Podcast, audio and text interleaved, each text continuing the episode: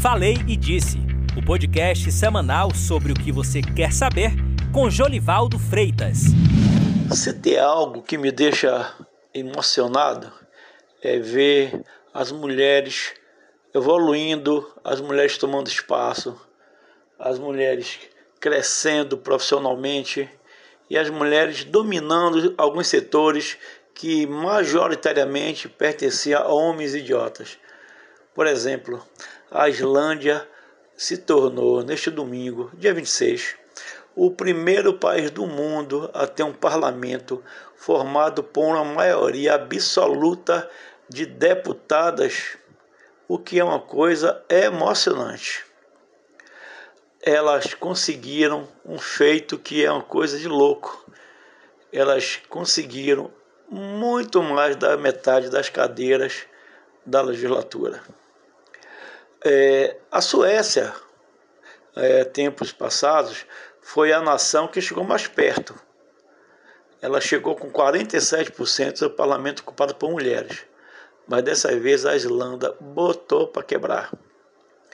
É uma coisa interessante, mas é um, tudo bem, um país nórdico, um país nórdico que é considerado um líder em igualdade de gênero e que chegou a ser classificado como a nação mais igualitária do mundo por 12 anos consecutivos em um relatório do Fórum Econômico Mundial, que foi divulgado no início desse ano.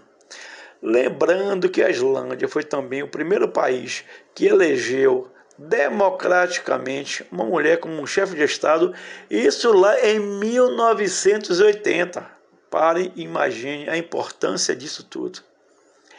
É, é uma coisa muito interessante e eu fico aqui pensando quanto tempo ainda levaremos para que as mulheres sejam a maioria nessa nossa política, que é uma política, digamos, complicada, para não dizer uma outra coisa. Eu sempre defendi essa participação da mulher de forma ampla, tanto é, no, nas empresas privadas como, como na, na, nas instituições públicas. Eu tive boas chefes de reportagem que eram assim totalmente centradas, humanizadas, intelectualmente competentes e que me ajudaram muito na minha carreira como publicitário e como jornalista.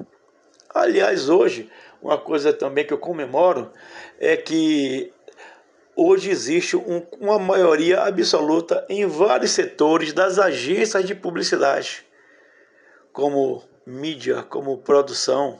Está faltando que elas invadam com sua competência, com sua sensibilidade, a questão da, da criação.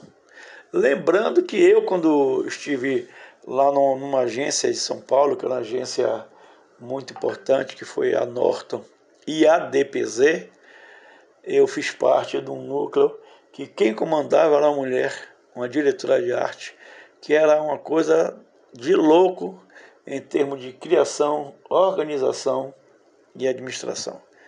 Então, para mim, a mulher sempre foi futuro, desde Eva. Até a próxima.